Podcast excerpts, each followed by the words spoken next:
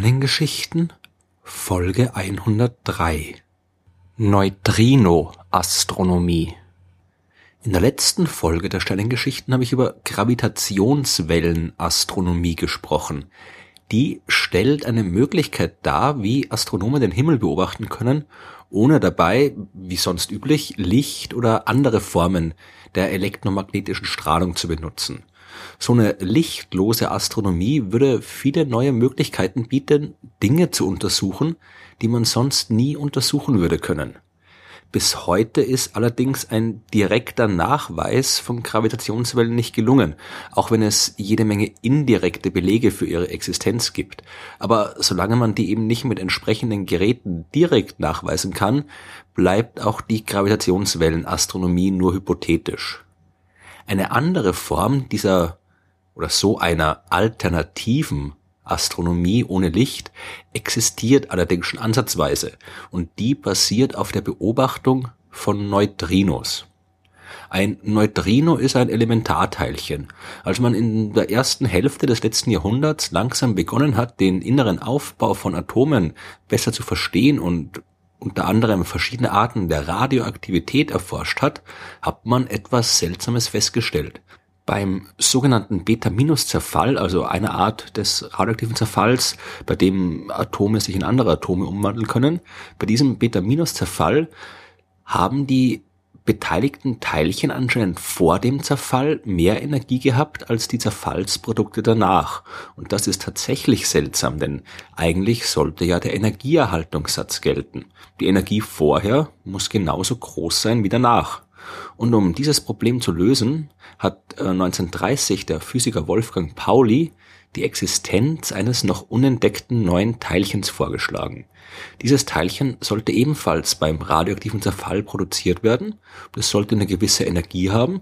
Und da man von seiner Existenz nichts gewusst hat und man es nicht registrieren hat können, hat eben scheinbar beim Zerfall genau diese Energie am Ende gefehlt, wenn man dieses Teilchen, das diese Energie hatte, verpasst hat. Dieses flüchtige Teilchen hat den Namen Neutrino bekommen und äh, Pauli hat auch äh, entsprechende Eigenschaften aus seiner Theorie abgeleitet, unter anderem, dass es eben elektrisch nicht geladen ist, also elektrisch neutral und eine sehr geringe Masse haben muss. Pauli war sich außerdem ziemlich sicher, dass die Existenz dieser Neutrinos sehr schwer nachzuweisen ist. Und damit hat er auch vollkommen recht gehabt. Denn so ein Neutrino, das unterliegt so gut wie gar nicht der elektromagnetischen Kraft. Und diese Grundkraft der Natur ist es aber, die für so gut wie alle Phänomene in unserem Alltag verantwortlich ist. Wenn wir zum Beispiel durch die Gegend laufen und den festen Boden unter unseren Füßen spüren, dann spüren wir eigentlich, die elektromagnetische Abstoßungskraft, die zwischen den äußersten Atomen der Materie unserer Füße und den äußersten Atomen der Materie des Bodens wirkt. Licht ist äh, selbst eine elektromagnetische Welle und wenn wir Dinge sehen, dann liegt es daran, dass äh, ihre Materie mit diesen Lichtwellen wechselwirken kann. Das Licht wird von Atomen abgelenkt, reflektiert oder absorbiert und Materie aber, die nicht der elektromagnetischen Kraft unterliegt, die ist für uns unsichtbar und auch unspürbar.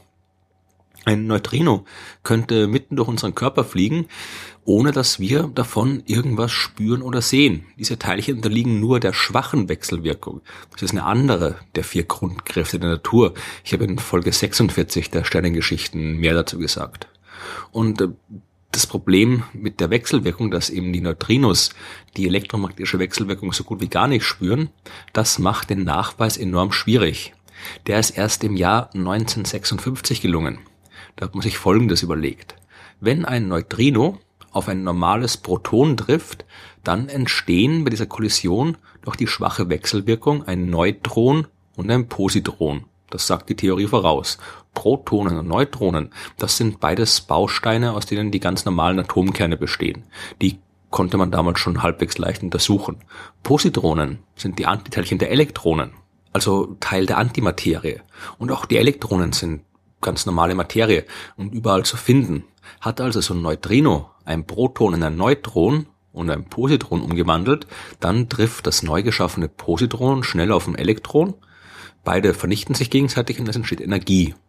Das Neutron, das entstanden ist, das kann von einem anderen Atomkern eingefangen werden und auch dabei wird Energie frei.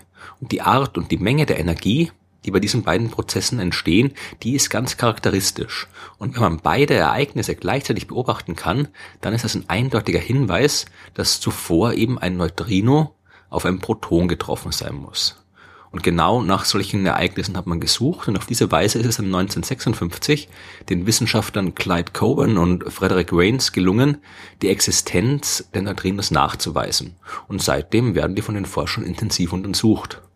Lange Zeit war zum Beispiel nicht klar, ob Neutrinos wirklich eine Masse haben. Heute weiß man, dass sie nicht masselos sind, aber ihre Masse ist, wie von Pauli vorhergesagt, so enorm gering, dass man die immer noch nicht genau messen kann. Außerdem gibt es drei verschiedene Arten von Neutrinos, die sich noch dazu ineinander umwandeln können und das macht die Untersuchung ziemlich kompliziert. Bei den Kernreaktionen im Inneren der Sonne, da entstehen zum Beispiel jede Menge Neutrinos, die genau wie Sonnenlicht und Energie hinaus ins All strahlen. Als man angefangen hat, diese Sonnenneutrinos in Detektoren nachzuweisen, da hat man gemerkt, dass eigentlich viel zu wenig davon ankommen. Man hat sich mehr Neutrinos erwartet. Aber man hat damals eben noch nicht gewusst, dass es drei verschiedene Arten gibt und ein Neutrino der einen Art sich immer wieder mal in ein Neutrino der anderen Art umwandeln kann. Und da die Detektoren eben nur darauf ausgerichtet waren, eine ganz bestimmte Art zu registrieren, hat man jede Menge verpasst. Die Neutrino-Detektoren, die sind aber an sich schon eine ziemlich komplizierte Sache. Da die Neutrinos eben so enorm selten mit normaler Materie wechselwirken, braucht man sehr, sehr, sehr viel dieser normalen Materie im Detektor, um die Chance zu erhöhen, dass zumindest ein paar Wechselwirkungen mit dabei sind, die man dann nachweisen kann. Eine Methode, die dabei zum Beispiel verwendet wird, benutzt große Mengen an Wasser oder an Eis, Hauptsache, diese Materie ist durchsichtig, denn darauf kommt es an bei der Methode. Denn wenn ein Neutrino doch mal auf ein Teilchen der normalen Materie trifft, dann kann es bei dieser Wechselwirkung zum Beispiel ein Elektron erzeugen. Und dieses Elektron, das bewegt sich enorm schnell, schneller als die lokale Lichtgeschwindigkeit. Denn das Licht, das erreicht ja nur im absoluten Vakuum seine Höchstgeschwindigkeit von 299.792,458 Kilometer pro Sekunde. Wenn sich das Licht durch Materie bewegt, also zum Beispiel durch Luft oder durch Wasser, dann ist es ein kleines bisschen langsamer. Und sehr, sehr schnelle Teilchen, wie eben diese von Neutrinos erzeugten Elektronen, die können das Licht bei der Bewegung durch die Materie überholen. Dabei entsteht so eine Art optische Schockwelle, sowas ähnliches wie ein Überschallknall, der ja zu hören ist, wenn man die Schallgeschwindigkeit überschreitet. Überschreitet ein Teilchen jetzt die Lichtgeschwindigkeit, dann knallt es zwar nicht, aber es gibt einen charakteristischen Lichtblitz. Das ist die sogenannte Cherenkov-Strahlung. Und die kann man nachweisen. So ein Neutrinodetektor, der besteht also meistens oder oft aus äh, gigantischen Tanks voll mit Wasser und Geräten, die noch kleinste Lichtblitze registrieren können. Diese Detektoren, die kann man aber nicht einfach irgendwo in die Gegend stellen. Es macht ja auch keinen Sinn, wenn man ein Teleskop zum Beispiel direkt unter die Flutlichtstrahler von einem Fußballstadion stellen würde. Das ganze Licht dieser Strahler würde das schwache Licht der Sterne komplett überdecken. Man würde nicht das sehen, was man möchte. Und genauso gibt's überall störende Hintergrundneutrinos. Also Neutrinos, die bei allen möglichen Prozessen erzeugt werden, die einen nicht interessieren. Wenn man zum Beispiel jetzt gerade die Neutrinos von der Sonne beobachten will. Man muss sich vor diesen störenden Neutrinos abschirmen und möglichst viel Materie zwischen sich und den Detektor bringen. Und deswegen findet man die Neutrinodetektoren meist tief im Untergrund, in alten Minenschächten zum Beispiel. Das äh, blockiert natürlich nicht alle Neutrinos ab, denn die lassen sich von normaler Materie kaum aufhalten. Und man will ja auch gar nicht alle Neutrinos blockieren. Man möchte auch welche messen. Aber dadurch wird das Rauschen, das Neutrino-Rauschen, die störende Neutrinostrahlung, die aus allen Richtungen auf den Detektor einprasselt, äh, ein bisschen reduziert und man kann sich besser auf das Wesentliche konzentrieren. Zum Beispiel die Beobachtung des Himmels, denn die Neutrino-Astronomie, die ist im Vergleich zur normalen Astronomie noch nicht recht weit fortgeschritten, denn wie gesagt, es ist enorm schwierig, die Neutrinos nachzuweisen. Bis jetzt hat man das Neutrino-Licht erst bei zwei Himmelskörpern zweifelsfrei detektieren können. Einer dieser Himmelskörper ist natürlich unsere Sonne. Bei den Kernreaktionen in ihrem Inneren, da wo Wasserstoff zu Helium fusioniert wird, da entstehen auch Unmengen an Neutrinos. Und äh, da die Neutrinos mit dem Rest der normalen Materie kaum wechselwirken, verlassen die den Kern der Sonne sofort. Die strömen sofort weg. Die Lichtteilchen, die entstehen dort, die dagegen stoßen dauernd gegen irgendwelche Teilchen der Sonnenmaterie. Die machen den Zickzackkurs und brauchen im Durchschnitt 100.000 Jahre, um die Oberfläche zu erreichen. Die Neutrinos dagegen, die gehen glatt durch und die liefern wichtige Informationen darüber, welche Kernreaktionen da im Detail ablaufen. Und es gibt verschiedene Möglichkeiten, wie die Sonne jetzt genau Wasserstoff und Helium äh, fusionieren kann und Energie draus machen kann. Welche davon tatsächlich im Inneren der Sonne stattfinden, das wissen wir erst, seit wir in den 1960er Jahren die ersten Neutrinos von der Sonne detektiert haben und untersucht haben. Die zweite große, spektakuläre Neutrino-Beobachtung, die hat 1987 stattgefunden. Am 23. Februar 1987 ist plötzlich ein neuer Stern am Himmel aufgetaucht. Der war in unserer Nachbargalaxie, der großen Magellanischen Wolke, sichtbar. Dort muss anscheinend ein großer alter Stern sein Leben beendet haben und es gab eine riesige Supernova-Explosion.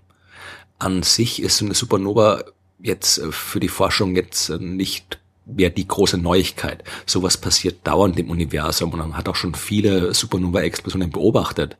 Aber noch nie hat zum damaligen Zeitpunkt die moderne Astronomie die Gelegenheit gehabt, eine Supernova zu beobachten, die vergleichsweise so nah war wie die von 1987, die war quasi gleich nebenan. Normalerweise hat man die immer nur in ganz fernen Galaxien beobachtet. Das war also ein ziemlich großes Ereignis, aber noch interessanter war, dass zwei bis drei Stunden vor der Beobachtung der Supernova drei Neutrinodetektoren tief unter der Erde einen Anstieg an Detektionen gemeldet haben.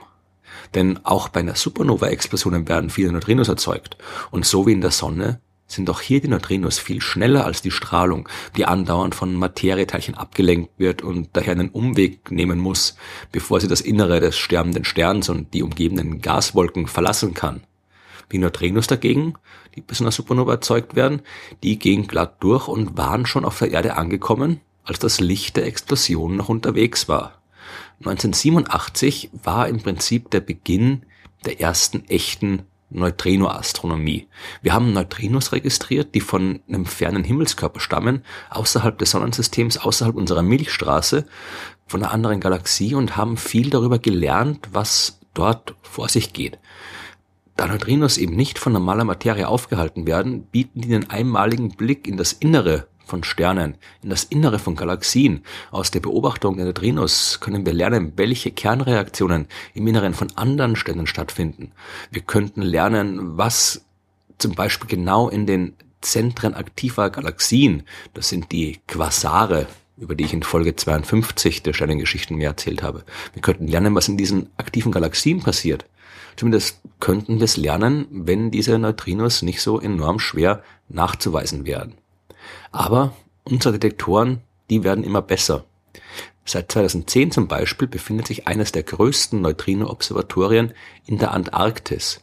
Da haben Wissenschaftler einen Eiswürfel mit einer Kantenlänge von einem Kilometer tief unter der Oberfläche, anderthalb Kilometer tief unter der Oberfläche mit mehr als 5000 Sensoren ausgestattet. Wenn jetzt Neutrinos auf das Eis treffen, dann kann Cherenkov-Strahlung entstehen, die von den Sensoren durch das klare Eis beobachtet wird. Diese Anlage, Ice Cube, Eiswürfel heißt die, die hat schon einige Neutrinos detektiert. Die funktioniert, so wie sie funktionieren soll. Unter den bisher nachgewiesenen Teilchen sind nicht nur welche von der Sonne, sondern auch Neutrinos von außerhalb des Sonnensystems. Und einige von ihnen haben so hohe Energien, dass die nur bei den enorm energiereichen Prozessen erzeugt äh, worden sein könnten, die zum Beispiel in der Umgebung von supermassereichen schwarzen Löchern in den Zentren anderer Galaxien stattfinden. Die Neutrinoastronomie, die hat sicher noch einen weiten Weg vor sich. Aber die ist heute schon Realität. Es mag auf den ersten Blick wenig mit Astronomie zu tun haben, wenn Forscher Lichtblitze in einem unterirdischen Eiswürfel in der Antarktis betrachten, aber das ist Astronomie, eine völlig neue Art der Astronomie, mit der wir dann aber auch völlig neue Dinge über das Universum lernen können.